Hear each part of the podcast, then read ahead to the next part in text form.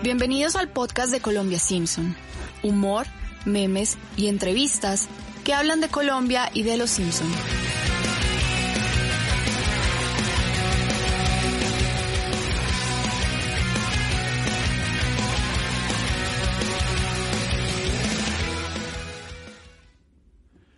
Hola a todos los oyentes de Colombia Simpson.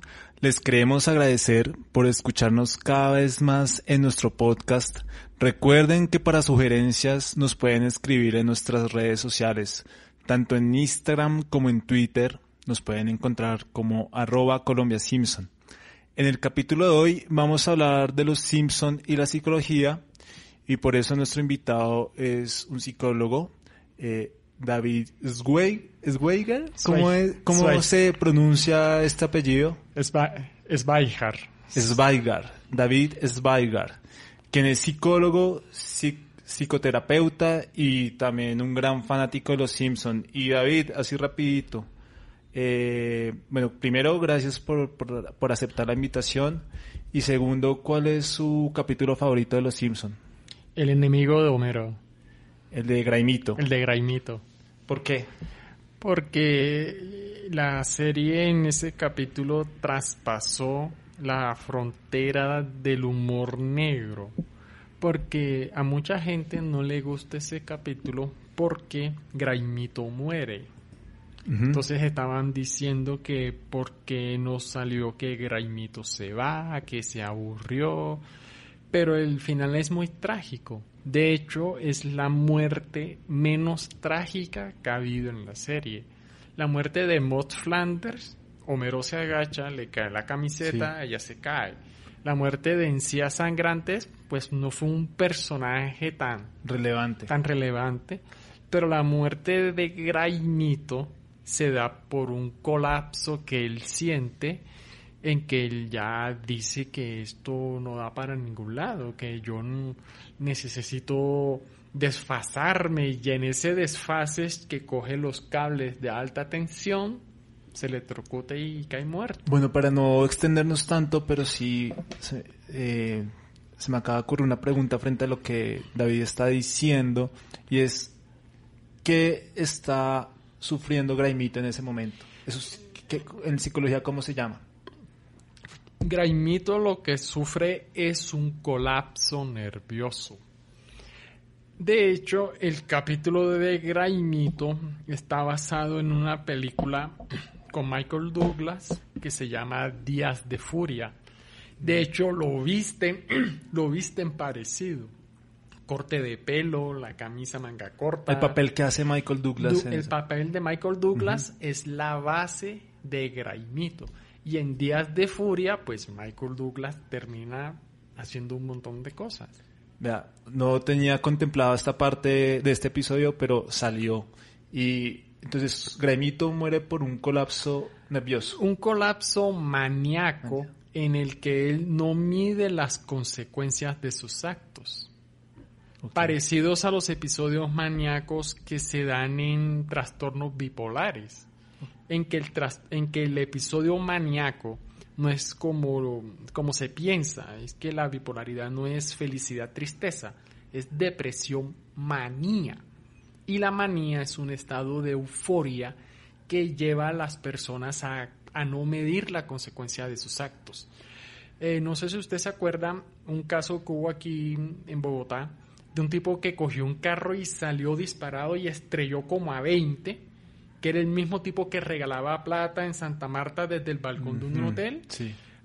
él, estaba diagnosticado con un cuadro maníaco, porque en ese punto no se asume el límite de las acciones que una persona puede hacer. Ok, interesante lo que nos está contando David, aunque en este episodio de nuestro podcast no vamos a hablar de Graimito, salió porque precisamente es el, capítulo favorito de nuestro invitado, vamos a hablar de el primer capítulo que vamos a hablar es eh, miedo a volar. Así que los invito a escuchar este primer audio.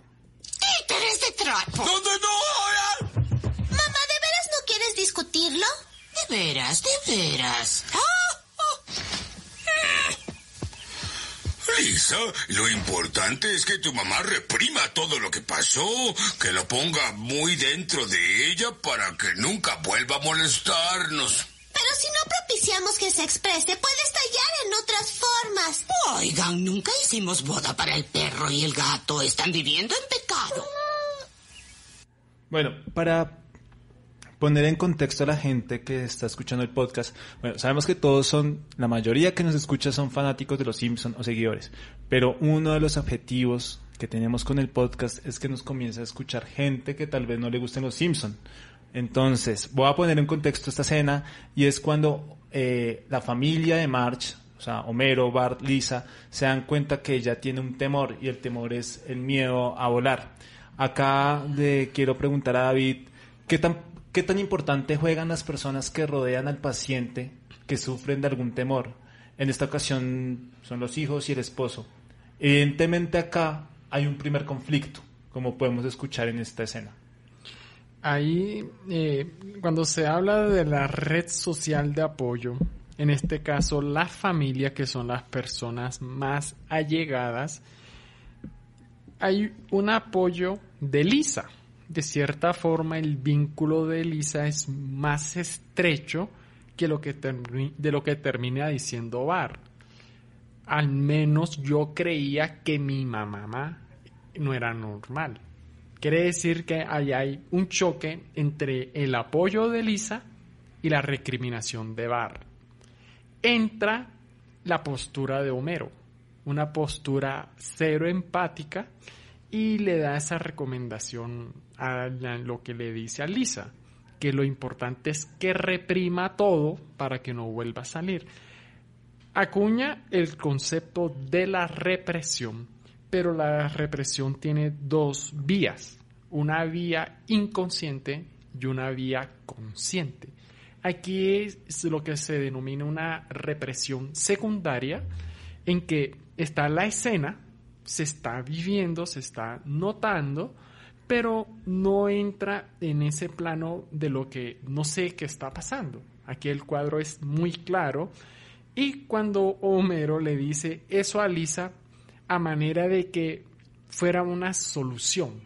O sea, si ella ya es consciente que lo reprima al máximo, que no se dé cuenta de nada lo que está pasando y termina pasando que Marsh en el momento en que reprime eso, empieza a cocinar de madrugada, a reparar el techo a las 3 de la mañana, porque entra en un estado de hiperactividad derivado de esa represión.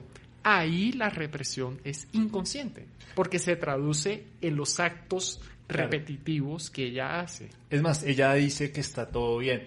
Y es represión de March, una represión inconsciente de March, pero también hay una falta de empatía de Homero voluntaria, porque no quiere que ese problema de Marsh lo afecte a él. Claro, y por eso es que cuando deciden ir a buscar ayuda, Homero lo primero que dice es, yo no creo en eso porque la terapia destruye familias, pone a todos en mi contra, pone a los vecinos en mi contra, porque Homero sabe lo que se juega ahí. Homero de cierta forma es consciente de lo que hace y de los alcances que tiene su conducta.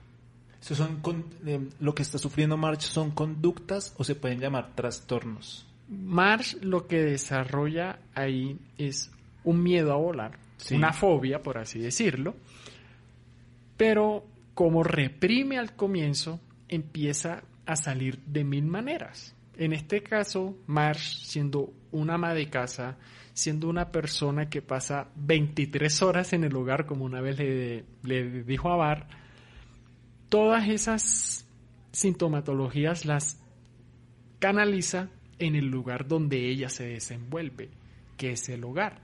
Las labores, la cocina y todo lo que tiene que hacer, porque Marsh no es solamente la mamá de Bar, Lisa y Maggie Mar, de cierta forma, también es la mamá de Homero. Claro. Eh, acá, bueno, voy a, saludar a nuestro productor, William Romero. Quiero que Wallace, bueno, me, se haga su autocuña acá con su nueva cuenta de producción de podcast para que la gente lo comience a seguir. Si alguien que nos esté escuchando quiere que le produzca su podcast, pueden contactarse con él. Así que bienvenido Wallace al podcast y también lo invito para que participe acá con David y le haga alguna pregunta de, de, estos temitas que ya hemos empezado a tocar. Bueno, pues feliz de estar acá nuevamente, una semana más, retomando con juicio. Eh, la cuenta de esta casa productora es arroba roll de stream, entonces todas las personas que estén interesadas en producir podcast, streaming, eh, video, pues síganme ahí en la arroba roll de stream en Instagram y charlamos. Y para David, si le tengo una pregunta y es que yo personalmente tengo mucho miedo a los aviones, a volar, pero obviamente puede que sea un algo reprimido, no recuerdo, no tenga ningún recuerdo de que haya pasado algo. Ese miedo a volar o miedo a X o Y cosas solo nace a partir de algo, de una mala experiencia o puede ser, no sé, causado de otras razones. Eh, eh, ese tipo de situaciones siempre son multicausales. Es decir, que no necesariamente obedecen a un trauma. No necesariamente. Puede deberse a experiencias muy puntuales, a la forma en la que uno evalúa las situaciones y en la forma en la cual uno se reconoce en lo que está sintiendo en ese momento. Así que no es caer en ese cliché que a veces la psicología abusa de eso, es que todo es un trauma o que todo está reprimido inconscientemente. No, hay cosas que se terminan dando desde la funcionalidad de la persona en el entorno en el, que está. No necesariamente un miedo es una fobia. ¿Cuál es la diferencia? En que el miedo se reconoce, esto es. O sea, esto es. Yo le puedo tener miedo a atravesar un puente a las 10 de la noche aquí en Bogotá eso no es una fobia, eso es un miedo hasta justificado el hecho de estar viviendo acá.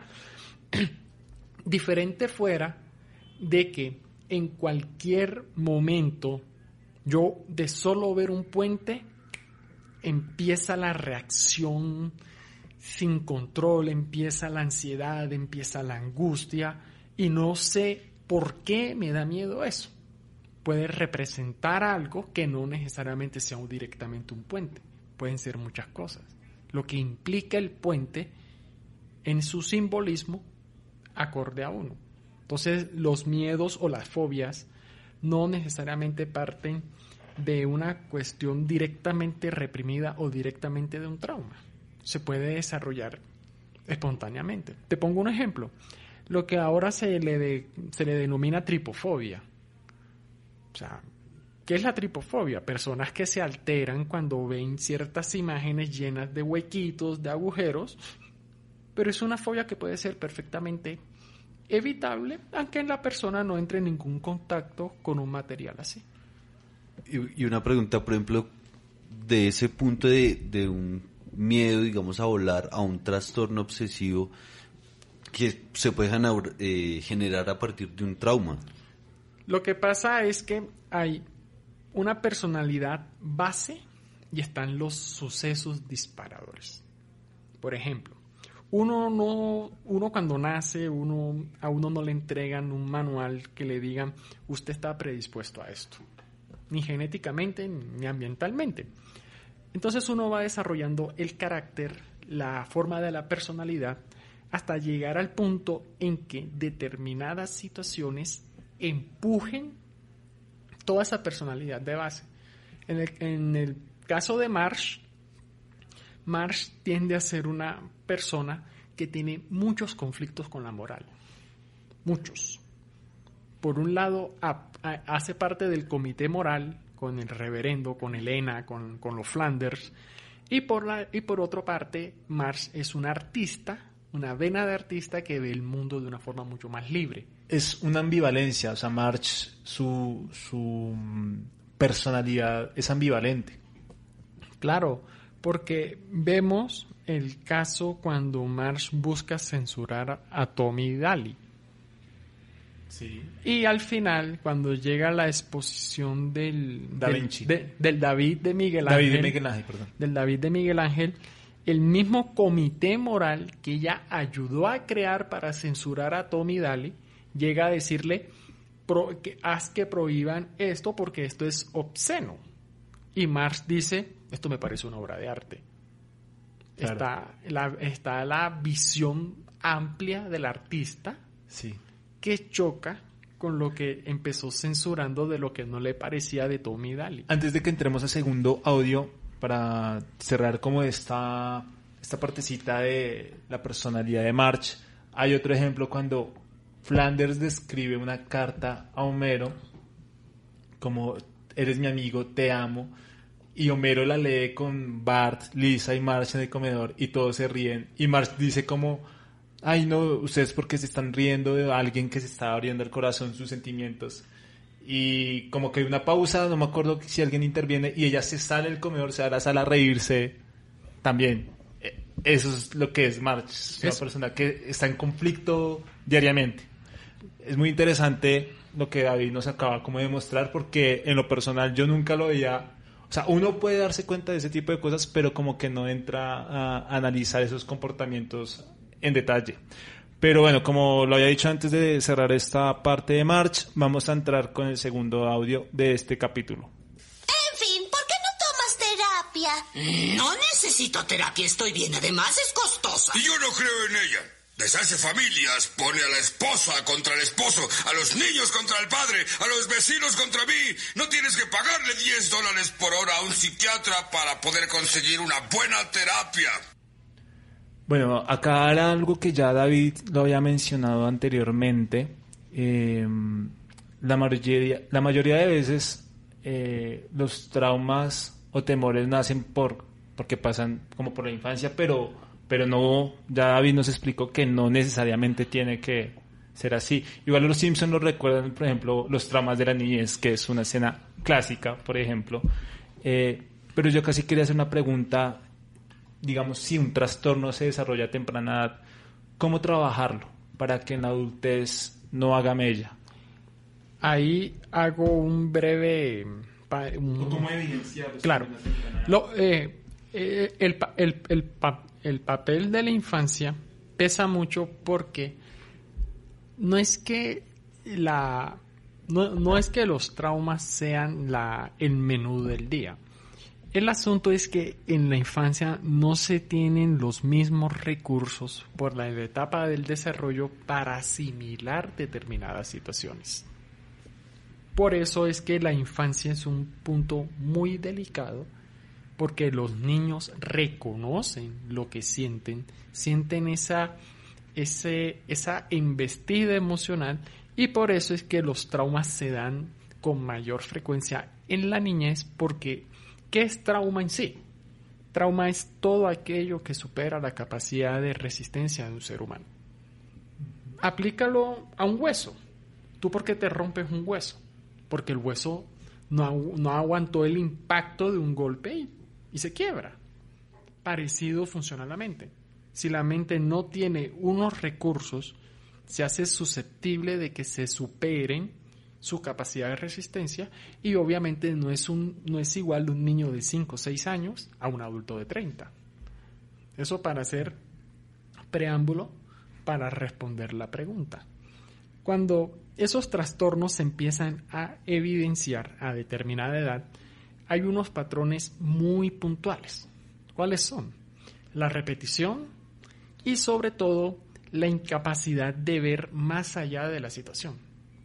El trauma termina siendo la forma en la cual la persona ve el mundo. Se termina volviendo el filtro por el cual ve la realidad. Entonces toda esa realidad atraviesa el sufrimiento y se ve desde el sufrimiento. Por eso es que con niños siempre hay que permitirles la expresión emocional y tratar con los padres de validar las experiencias emocionales de los niños. Porque aquí no, se trata de decir, es que es un niño y no lo entiende. Sí lo entienden, lo entienden tanto que les sobrepasa su capacidad y por eso se quiebra ese punto y termina siendo ese quiebre el filtro con el cual yo veo la realidad. Bueno, eh, no sé si igual si alguna otra pregunta. Eh, me gusta como todo este tema que estamos manejando frente... Acá ya hemos derribado algunos mitos y ahorita que David, bueno, el primer mito que se derriba es que pues la mayoría de traumas se pueden desarrollar a partir de la niñez, pero no siempre es así. Es más, hay un ejemplo en Los Simpson con la misma March y el March es el, el, el flanco de todo. Es cuando a ella va a cambiar los pañales de, de Maggie en donde Apu y la van a robar y la roban y le roban el collar. Y luego ella dura varios días sin querer salir de la casa. Eso es un Marsh en ese capítulo. A ver si, si, pasó la evaluación. eh, Marsh ahí sufre un trastorno, pero es porque la no porque le tenga miedo a los rateros ni caminar de noche, sino porque le pasó algo y de ahí y desarrolló, Una, eso se llama agorafobia, que es miedo a los espacios abiertos. Porque Marsh ni siquiera llegó a, llegaba a salir a la sala. Sí, no. O sea, se quedó en el, en, el sótano. Sí. Y Marsh empieza a desarrollar un mecanismo muy interesante que es el de la sublimación, que es tomar todos esos impulsos y orientarlos hacia algo funcional, algo que le sirva. Y no, y no necesariamente eso implica ser patológico ni nada. De hecho, la sublimación es el único mecanismo de defensa que no raya en lo patológico. Mm. Te pongo el ejemplo. Cuando Marsh está en el sótano y ve las pesas, sí. empieza a hacer, ese, a hacer ejercicio, a ganar más masa muscular, porque en ese punto del ejercicio ella desplaza todo ese miedo, todas esas cuestiones irracionales hacia esa actividad que de cierta forma la hace sentir bien. A tal manera que termina viendo al ratero y, le termina dando una paliza eh, que como la de Santino Corleone a Carlos Ricci. Ah, y que, si no estoy mal, la idea es como un videojuego también. La, la escena es como un videojuego de, como de Family, el de... No, eh, eh, representan la escena, del ah, padrino. Como tal, cuando Santino ve a Carlos... Hmm y le, y, le pega en la calle delante de todos los niños. Esa es una, una parodia de una escena del padrino. Listo, acá, bueno, vamos a ir a la primera cuña comercial, a la primera cuña, es que cuña comercial, a la primera cuña y vamos a terminar de, de, de analizar este capítulo de Los Simpsons.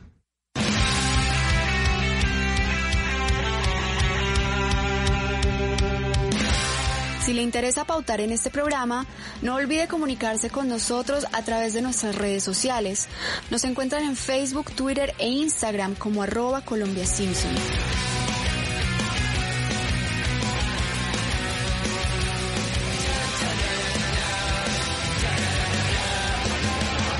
Siempre tengo el mismo sueño. Soy la mamá de Perdidos en el Espacio. ¿Quiere desayunar, doctor Smith? Oh, sentirme confinado a este planeta olvidado me borra el poco apetito que tengo. ¡Peligro! ¡Peligro! El doctor Smith se rehúsa a hacer sus astrotareas. ¡Oh, pedazo de chatarra inservible! Mi querida señora, mi espalda es un desastre. ¡Ay, el dolor, el dolor, el dolor!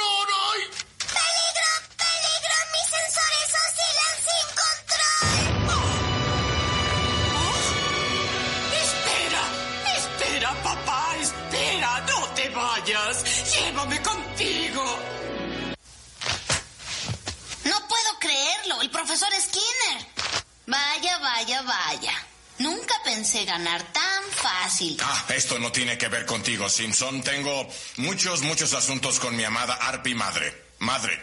Era piloto. ¿Piloto? Vaya, vaya, vaya. ¿Lo ve? Ah, Marsh, Tal vez no sea el mejor momento para hablar de esto, pero su cheque rebotó. Oh, sí, estás recordando al Sí, Marcy, el problema es que yo... Cuando era pequeña. Adiós, Margie. Pórtate bien. ¿Por qué tiene que irse papá? Porque papá es piloto. Vuela por todo el mundo. Quiero ver cómo vuela. Margie, ven acá.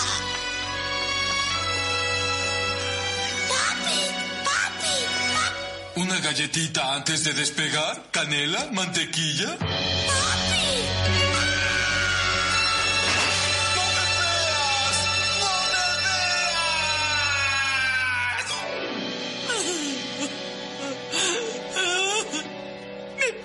era hermoso.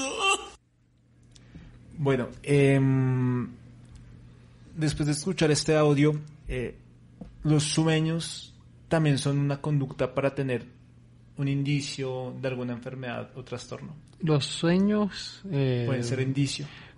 mm, pues los sueños son Porque acá March, contenidos- perdón que te interrumpa, porque acá March, digamos que ella recuerda este sueño de eh, en el que se va la nave y todo este tipo de cosas. Lo que pasa es que ahí, naturalmente, pues, al ser una caricatura, cae en ciertos clichés, por así decirlo.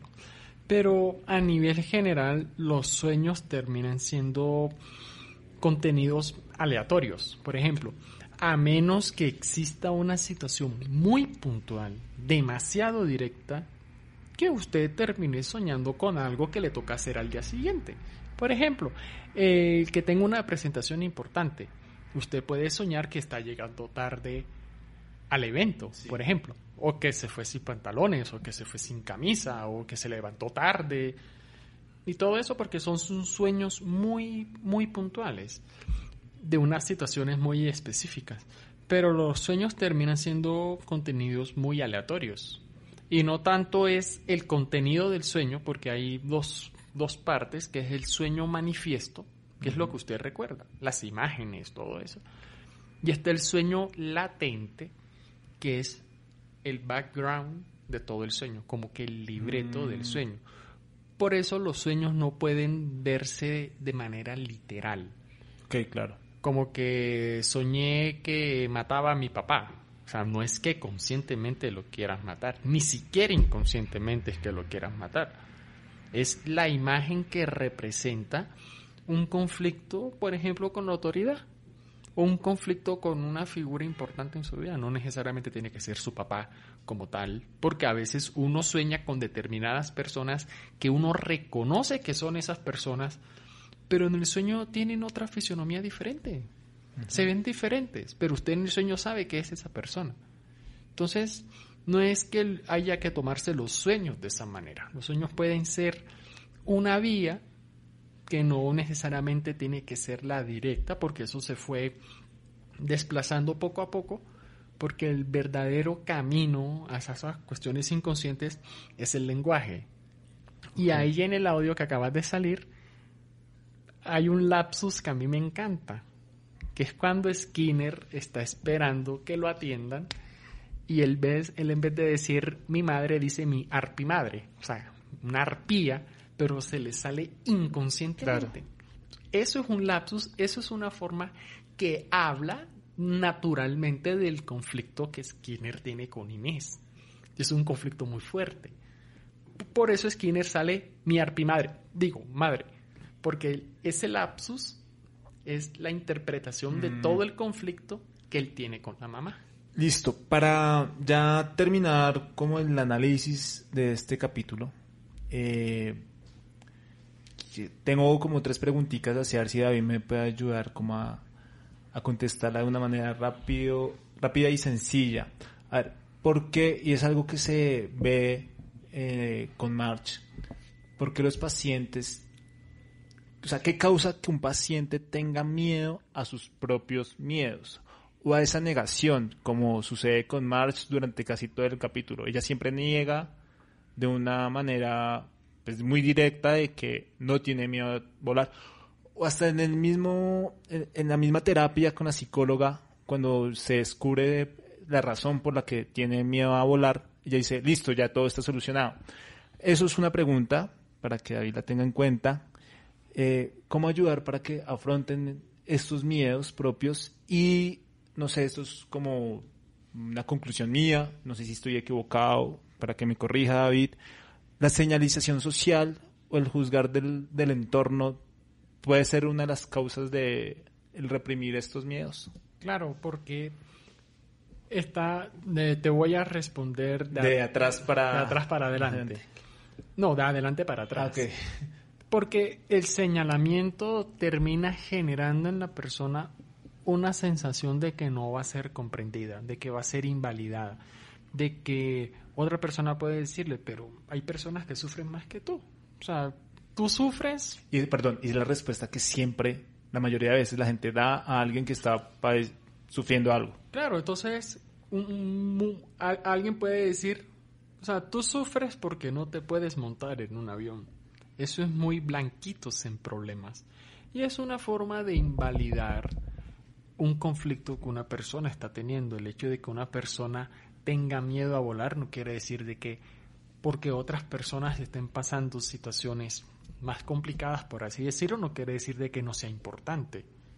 Entonces, eso lleva a que como hay personas que están peor que yo, lo mío no es tan importante, pero se termina acumulando, acumulando hasta que llega al punto en que se rebosa todo. ¿Por qué cuesta aceptar eso? Porque no es tanto el saber consciente, sino qué hago yo con el saber consciente. Ejemplo, en el capítulo cuando Omar se entera que el papá es aeromoso, Mars entra en un conflicto de desvalorización de la figura paterna. No por el hecho de que él sea aeromoso, es que a Mars le dicen que él es piloto. Un piloto tiene cierto rango. Un piloto controla, está al mando de algo. Quiere decir de que se refuerza ese arquetipo paterno de que tiene el control sobre algo. Cuando Marsh ve que es aeromoso, naturalmente ella entraba al avión imaginándose al papá en la cabina, comandando el avión, y no verlo sirviendo galletas. Por eso es que el papá reacciona también de esa forma y Marsh entra en ese conflicto en una etapa en que la valorización paterna es muy fuerte, cinco o seis años, donde los papás terminan siendo el héroe del niño. Entonces Marsh, al pasar de ver, de creer que el papá era piloto, a ser aeromoso, obviamente una niña de 6 años no tiene la capacidad de entender de que un, trabajo de aeromoso es un trabajo común y, eh, común y corriente, es un trabajo digno. Pero si a una niña de 6 años le dices que el papá es piloto y no resulta siendo, le quitas esa valoración previa que ella tenía. De ahí el conflicto de Marsh. Claro, y porque la valorización la hace el adulto, no la hace la niña. Porque a ella le dicen, papá es piloto. Claro. Y Marsh sale a correr viendo a su papá controlando un avión. Seguramente. Un avión. Claro, y seguramente si a Marsh le hubieran dicho desde un principio que su papá era un aeromoso, no hubiera pasado todo esto. No le iba a afectar, porque ella ya sabía lo que el papá era y lo que el papá hacía es que la desvalorización de la figura paterna no se debe porque el papá sea aeromoso. Es por lo que le dicen previamente la expectativa que ella tenía y cómo esa expectativa se hace añicos al ver al papá en una posición diferente a la, a la que le habían comentado los adultos. Ahí entra el conflicto de la desvalorización de la figura paterna, no por ser, no por ser aeromoso, sino por todo lo que implicaba lo que le habían dicho y lo que ella terminó observando. Bueno, para ya terminar de hablar de este capítulo, Miedo a volar hace parte de la sexta temporada de Los Simpson. Fue emitido el 18 de diciembre de 1994. Hay varias curiosidades de este capítulo. Por ejemplo, cuando Homero entra al bar Cheers, es una parodia a la comedia gringa Cheers, que fue emitida entre 1982 y 1993 en NBC. Una de las películas que alquila Homero para que Mar supere su miedo a volar es Viven. Si recordamos bien, Viven es una película que se basó en hechos de la vida real eh, de un accidente que sufrió el equipo de rugby uruguayo, un equipo de rugby uruguayo en 1972 en la cordillera de los Andes y que después del accidente varios de estos deportistas quedaron vivos, pero para poder sobrevivir frente a estas condiciones climáticas tuvieron que recurrir al canibalismo. Recordemos esa, esa parte de cuando Marsh está viendo la, la película que dice como pásame una pierna, ¿es? una pierna de copiloto. Una pierna de copiloto. Hay otro detalle en ese capítulo que es cuando a Homero lo expulsan del bar y Maud saca un CD de la rocola y decir, y voy a sacar tu canción favorita. Y tira el CD. Y Homero dice, es Bule Bule, pero Bule Bule no existe. ¿Cuál es el detalle de ese tiro? Cuando le cae el disco a Smithers y Smithers se pone feliz. ¿Cuál es la canción? Easy Rainy Man De. de Martha Wash. Easy Rainy Man. Bueno. Aleluya. Obviamente por Sí, eso claro. a Smithers le encanta. Invite- invitemos a la gente a que busque en YouTube la canción de. ¿Cómo es que se llama? Is, is Rainy Man. Están lloviendo hombres. Están Con lloviendo. razón a Smithers le encanta cuando le cae el disco. Y la favorita de, de Homero. Pero es que recordemos que a Homero le gustan los homosexuales, bien homosexuales. Locas, locas. Locas, sí. locas, locas. Y por último, cuando Bart dice que siente que dejaron algo eh, después de que se bajan del avión y todo eso, muestran al abuelo en el avión solo gritando. Esto es una parodia a A mi pobre mi angelito. pobre angelito. Como se podrán dar cuenta, David es un fan de los Simpson. Entonces, eh, nos ha aportado mucho en el capítulo de hoy. Así que bueno, eh, luego de estas curiosidades de este capítulo Miedo a volar, vamos a nuestra segunda cuña.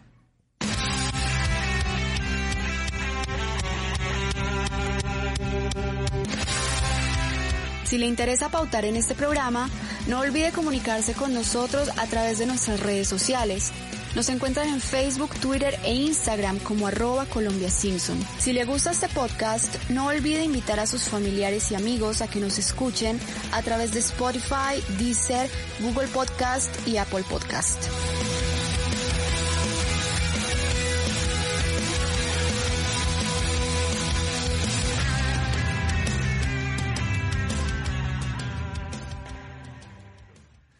Bueno, luego de esta autocuña, bueno, David quiere dar- saludar a dos personas, así que saludar a dos personas que me han servido mucho para entender más todo esto de los Simpsons desde la- y la psicología. Empiezo con Catalina Martínez, una entrañable amiga mía que me ayudó a darme luces en todo esto de Marsh y a Diana Gasca que me ha permitido aplicar la psicología desde los Simpsons, un aporte invaluable que he construido en, en el vínculo que tengo No, y, con ella. y nos hemos dado cuenta y es interesante, no solo con este tema, con varios temas que hemos tratado acá, el periodismo, la música, La alime- nutrición. la nutrición, eh, el machismo. Entonces, por eso decía anteriormente que sabemos que en principio nos escuchan seguidores y fans de los Simpson, fans de los Simpson, pero nuestro objetivo es que en algún momento nos comience a escuchar gente que tal vez nunca haya visto la serie, pero que son temas que en serio que la gente si los si nos escucha bien y escuchan a nuestro invitado van a salir de muchas dudas que tienen. Así que bueno, vamos a analizar otro capítulo de Los Simpson y vamos con este audio. El taller del niño interior. Gracias. Bien, amigos, quiero escuchar sus problemas. No sean tímidos, grítenlo, adelante. Yo no puedo mantener mis relaciones sexuales. Soy agradable. Yo tengo problemas con... Yo siempre interrumpo a la gente. Muy bien, muy bien. Ahora quiero que todos intentemos algo interesante. Sin trucos complicados, es solo un truco simple. Cierren sus ojos un momento y traten de escuchar esa voz interior, su niño interior. Escuchen qué dice. Sigue ese rumbo, mi gran Ned. Vamos, súper. La comida va aquí. Claro que sí.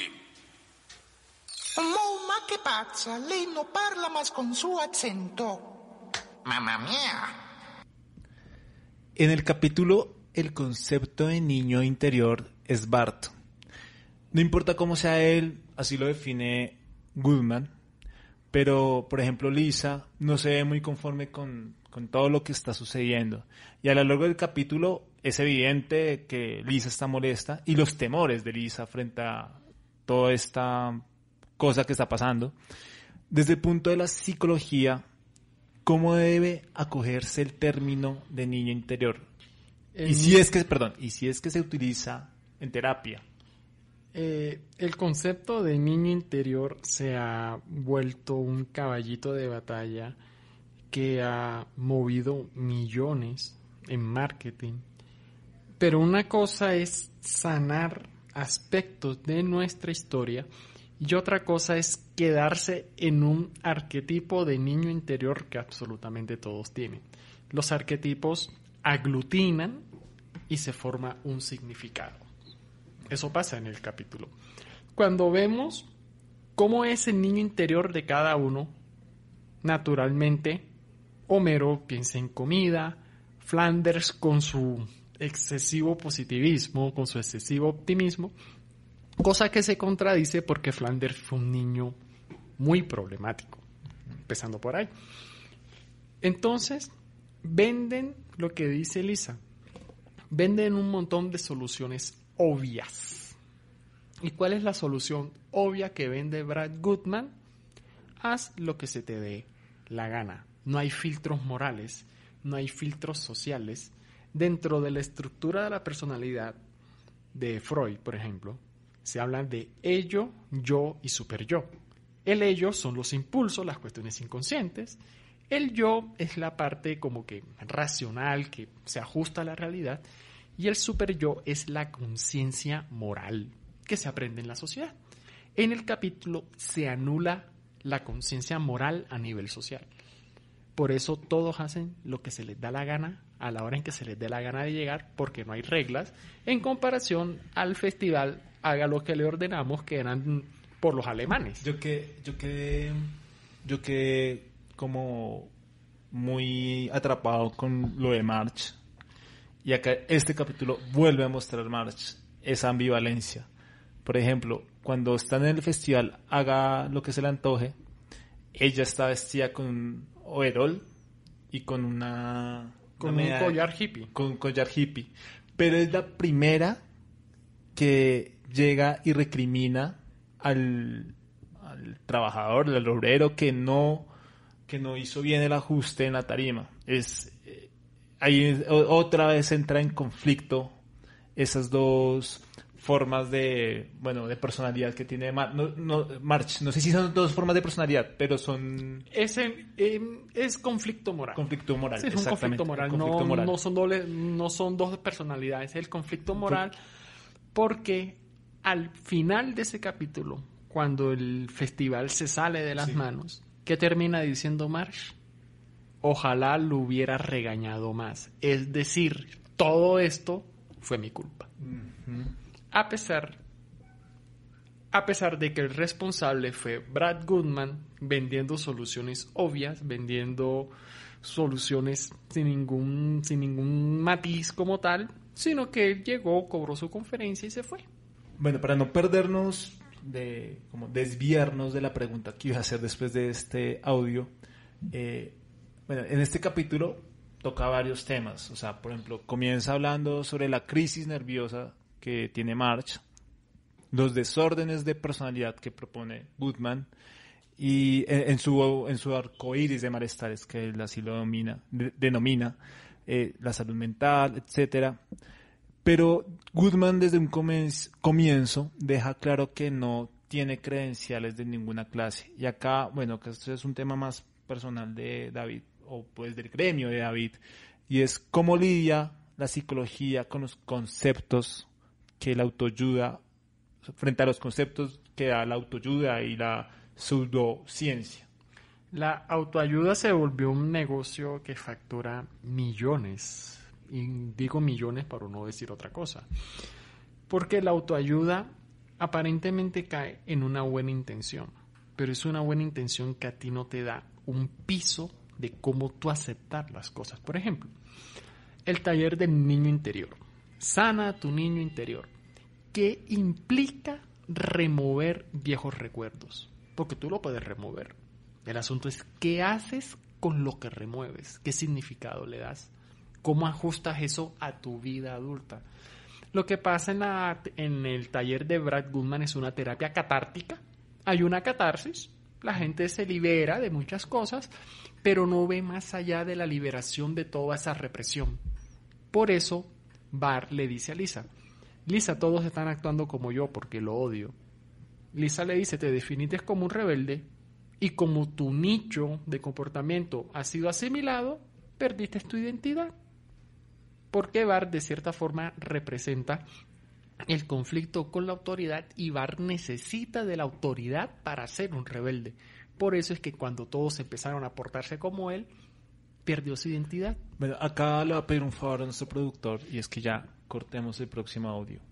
no lo pongamos. Porque venía, David se nos adelantó a lo que íbamos a escuchar, que era precisamente todo ese conflicto que, que todo este, que todo esto está generando en Bart.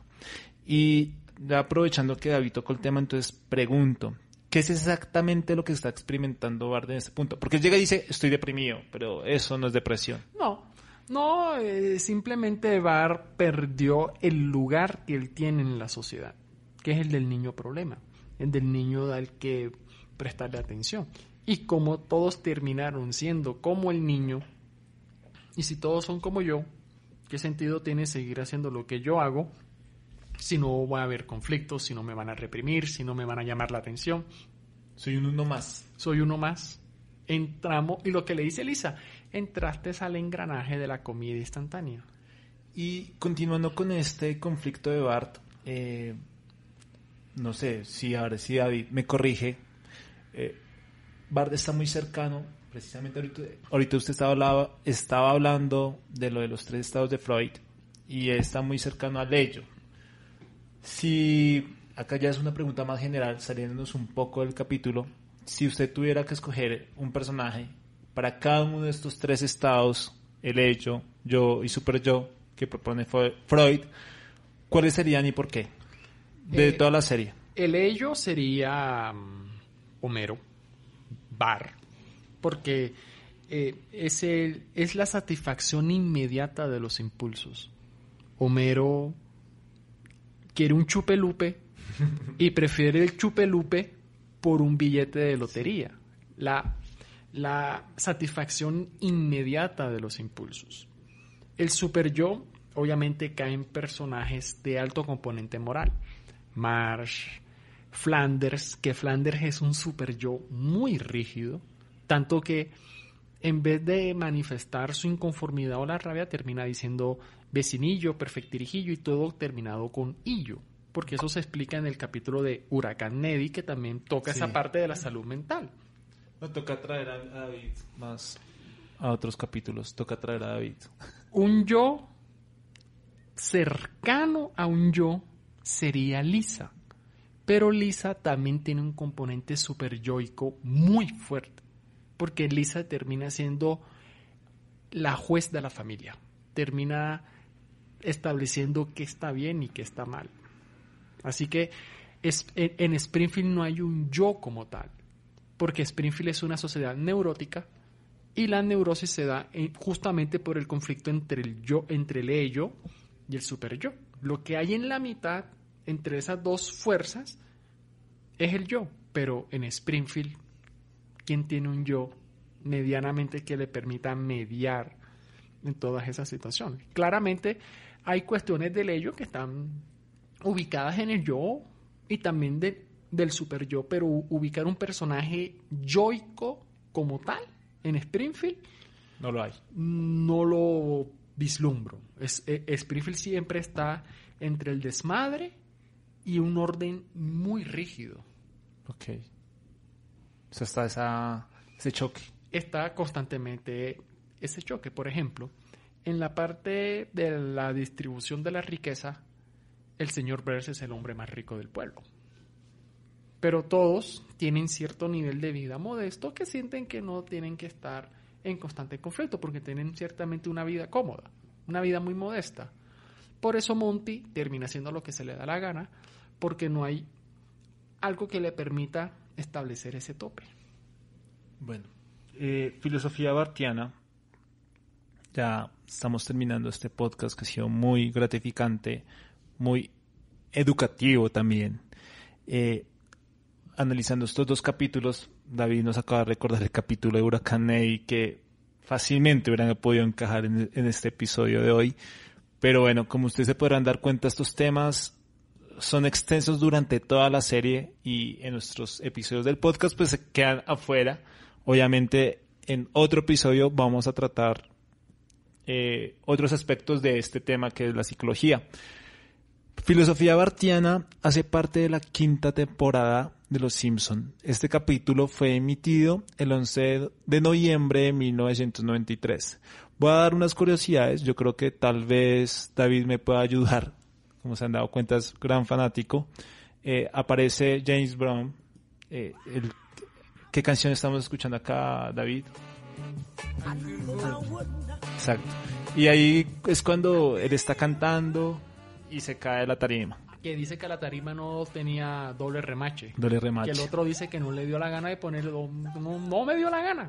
O sea, porque ni siquiera estuvo la conciencia de la delicadeza de que por lo menos el festival se llevara, se llevara bien. Claro. A mí no me dio la gana de poner doble remache. Willy no se le dio la gana de aceitar la rueda de la fortuna. Y todos terminan dándose en la cara cuando Moe empieza a, a reñir con Skinner y todos. Y hacen la referencia bíblica al becerro de oro, Mm. personificado en Brad Goodman, que es el becerro de oro que se termina en el, en el libro del Éxodo, Sí. si mal no estoy, cuando Moisés baja con las tablas y ve que están prefiriendo adorar al becerro de oro y en Springfield y el reverendo Alegría lo, lo dice. Sí, sí, sí. Todo esto es porque están reverenciando a Brad y ponen la referencia de Brad Goodman como el becerro Sí, de sí, oro. que ponen las... las- Claro, y las- lo ponen de oro y Sí, de le oro están y- tirando flores y todo flores. eso. O sea, la referencia bíblica es muy fuerte, es muy directa. Bueno, mientras escuchamos esta canción, eh, acá como también se trata de dar datos externos de los Simpson, por ejemplo, eh, I Feel Good eh, fue una canción que se lanzó el primero de enero de 1964. La, revi- la revista Rolling Stone la incluye en el listado de, las mejores 500 canciones de todos los tiempos. Eh, está en la posición 78. Eh, la escena en la que Homero tira la cama elástica está inspirada en una de las escenas que yo creo que los que somos millennials adoramos esa caricatura que es el Correcaminos. Cuando Homero, perdón, cuando Homero ayuda a escapar a Bart, cuando todo el mundo dice, no, es que Bart es el culpable de todo lo que está pasando. Acá David quiere intervenir. Eh, eh, se me, no, no podía descuidar ese punto. Bart termina siendo el chivo expiatorio de las decisiones que cada uno, des- que cada uno asumió de mandar su conciencia moral a otro lado. De hecho, Apu lo dice, no busque culpables, el culpable es el niño. Bart a nadie no obligó a portarse así. Claro. Cada uno decidió desde el discurso de Brad Goodman que todos se portaran como se les diera la gana. Cuando se les sale de las manos, es más fácil buscar un culpable ¿Qué? que reconocer. Mírame. Y ahí Bar entra a ser el chivo expiatorio de todo lo que terminaron haciendo en el festival. de ese desmadre, como dicen nuestros amigos mexicanos. Y bueno, cuando eh, precisamente cuando Bart, o sea, cu- cul- culpan a Bart, Homero lo ayuda a escaparse en una carroza y en esta carroza hay una frase. Eh, David, ¿usted es bitlomaniático? ¿Cuál? Eh, eh, la frase es... Libre Free- como un ave. Ajá, Free as a Bird. Free as a Bird. ¿Esa no es una canción de los Beatles? la última canción de los Beatles. Está ahí la, el nombre de la canción en esta carroza. Bueno, terminamos este análisis de, de este capítulo, Filosofía Bartiana. La gente comprenderá que el tiempo es muy corto, pero eh, no quiero dejar, no queremos dejar en Colombia Simpson un tema que, ya saliéndonos un poco de la serie, es en Colombia en estos momentos, ¿cómo estamos frente a todos estos temas de salud mental o trastornos mentales? ¿Y qué se está haciendo para tratarlos? Sí, porque pues es un tema de salud pública y cada vez más como que son más visibles, pero no quiere decir que porque sean más visibles se traten como se deberían tratar. Hay Eh, una, temas como, perdón, la ansiedad y la depresión que hay una visibilidad mayor, sin duda. Se está rompiendo cierto tabú, sin duda. Pero el rompimiento de esos tabús se deben estar acompañando de un piso que le permita a las personas reconocer qué es lo que están sintiendo. Porque la visibilización nos puede llevar a la, al sobrediagnóstico que entonces, porque paso tres días aburrido, sin ganas, desmotivado, entonces me meto en internet, entonces tengo trastorno depresivo mayor. O tengo uno. Porque pasa y termina pasando igual que en las otras enfermedades. Uy, llevo tosiendo tres días. Uy, no tengo coronavirus. Y, similar pasa con las cuestiones de salud mental. Hay una visibilidad que es positiva porque las personas están asumiendo, reconociendo lo que sienten, pero ese reconocimiento tiene que trascender para no quedarnos en el yo soy así porque el mundo me hizo así. No es que tengo ansiedad por esto, por esto, por esto. Sí, perfecto. ¿Qué haces con eso? ¿Dónde está el tratamiento? ¿Dónde está lo que aspiras a ponerte por encima de y no por debajo de? Ahí es donde hay que tener cuidado con los diversos tipos de terapias y pseudoterapias, estilos Brad Goodman, que pululan actualmente, de que una persona, porque fue dos semanas y habló con alguien, entonces ya me, me certifica como terapeuta de piedras, terapeuta de ángeles. En dos semanas ya sienten que pueden curar, hablan de cura, ni siquiera hablan de afrontamiento, hablan de cura como si fuese suturar eh, una herida, cierra y se acabó. Entonces, esa visibilidad no nos puede hacer caer en esa banalización. Y eso es un riesgo que se está... Eso es un riesgo muy manifiesto, ni siquiera es latente, porque sale cualquier famoso, cualquier celebridad, no es que yo sufrí de depresión. En vez de asumir, mira, esta persona a pesar de todo es humana, no, se termina asumiendo. Si él lo tiene, que tiene plata, que tiene fama, que tiene cosas que yo no tengo, ¿por qué no puedo tenerlo yo? En vez de humanizar y sacar de esa burbuja idealizada a un famoso, terminamos adoptando una identificación completamente contraria. Si él lo tiene, ¿qué queda para mí? Sí, y muy gracioso porque varios de ellos dicen, eh, sufro de ansiedad, pero no a las publicaciones de hace un mes y dicen, cumplo los sueños porque el que no los cumple es porque no quiere. Hay una contradicción tenaz. La pobreza es mental. Bueno, acá eh, nos vamos a comprometer, sea David si vuelve a venir o si David de una vez acepta acá la invitación, porque tenemos que hablar del capítulo de Huracán Ney. Hay unas cosas interesantes que estábamos hablando fuera de micrófonos, pero bueno, como ustedes se dan cuenta, una veces eh, se le pasan ciertos capítulos, pero no importa. Eh, vamos, tenemos que hacer un capítulo otra vez de psicología, incluimos este, vamos a incluir este episodio. Ya para cerrar el programa, nosotros tenemos ya una sección que es como para salirnos un poco del molde y yo creo que David la va a coger muy rápido. Y es, vamos a poner tres canciones que han salido en Los Simpson y la idea es que nos diga qué canción es y en qué capítulo sale. Si no, pues acá mm, vamos ayudamos. Vamos con la primera. Sunshine, lollipops and rainbows, everything that's wonderful is what I feel. Esa es Sunshine and Lollipops de Leslie Gore, creo que se llama. Esa canción le gusta mucho a una amiga mía que se llama María Fernanda. Y me acordé de ella cuando sonó.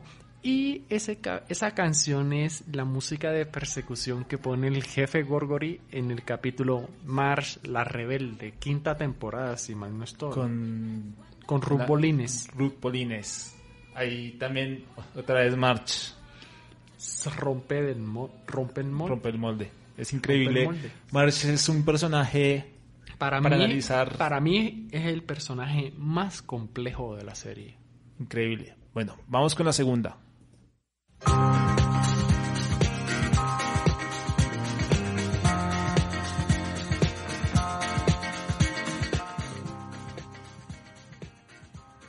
Esa es Shake, Shake, Shake de Casey and Sunshine Band. Los mismos de Please Don't Go. Sí.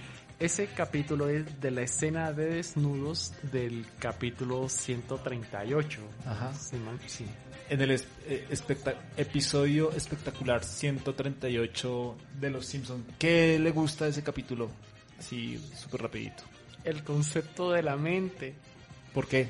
Porque Bart le pregunta a Homero, papá, ¿qué es la mente? ¿Es un Ah. sistema de impulsos o algo tangible? Y Homero dice, ¿qué es la mente? Algo que no es.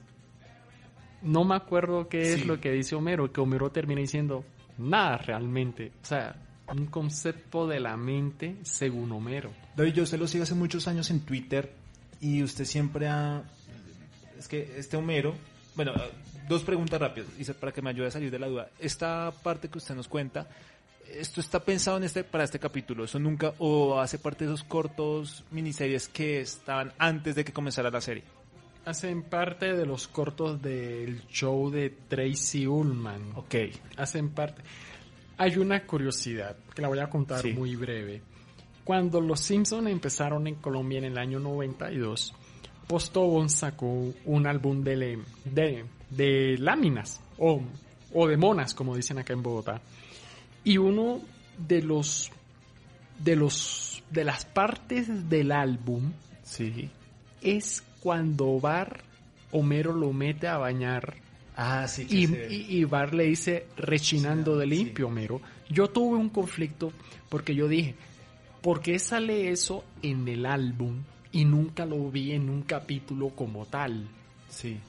Porque hacen parte de esos cortos que no, que no fueron capítulos como tal cuando ya Fox Sí. se apropió de la serie y que esa parte de Rechinando de Limpio sale en el álbum de Postobón que aquí salió en el año 92, que fue cuando el año en que la serie se empezó a transmitir en Colombia. Y otra pregunta, para que me la responda así en 30 segundos, 40 segundos. Eh, Homero, eh, Homero, ¿cómo, transforma, ¿cómo se transforma en la serie? Por eso le decía, yo lo sigo usted hace mucho tiempo en Twitter y usted siempre ha hablado de, de ese cambio de Homero. Homero a veces es ese padre protector. A mí me parece, aunque sea un envidioso a veces, me parece una relación muy bonita la que tiene con, mm, con Lisa. Eh, hay un vínculo muy especial entre ellos dos. Homero pasó de ser un impulsivo inteligente a un impulsivo llorón. Porque Homero en las primeras temporadas siempre resolvía y siempre preponderó a su familia. Rechazó 500 mil dólares porque Marsh le dijo que no lo hiciera. En las otras temporadas, Homero simplemente expresa su rabia porque la quiere expresar el capítulo de Papá Enojado, que justamente le gusta a, a Diana, que la mencioné, porque Homero ya pasa a ser una persona que simplemente responde a sus impulsos sin una funcionalidad como tal. O le da un paro cardíaco. y vamos con la última canción.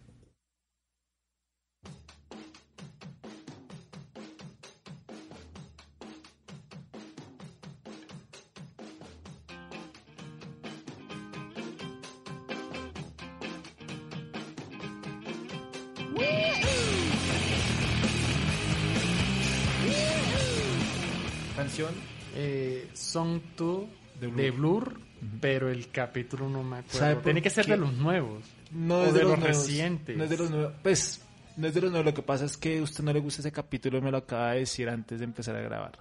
¿Cuál fue? De Domingo, Cruel Domingo. Ah, no, es que ese capítulo no me gusta. Eh, es, hace parte de ese capítulo. Es, es, cuando ya prácticamente salen de, de la cárcel del estadio de, del Supertazón y comienzan a correr ahí a dar vueltas. ¿Por A qué mí- no le gusta ese capítulo? Porque ya eran los primeros visos de la decadencia de la serie. La serie no, no entró en decadencia en la temporada 15.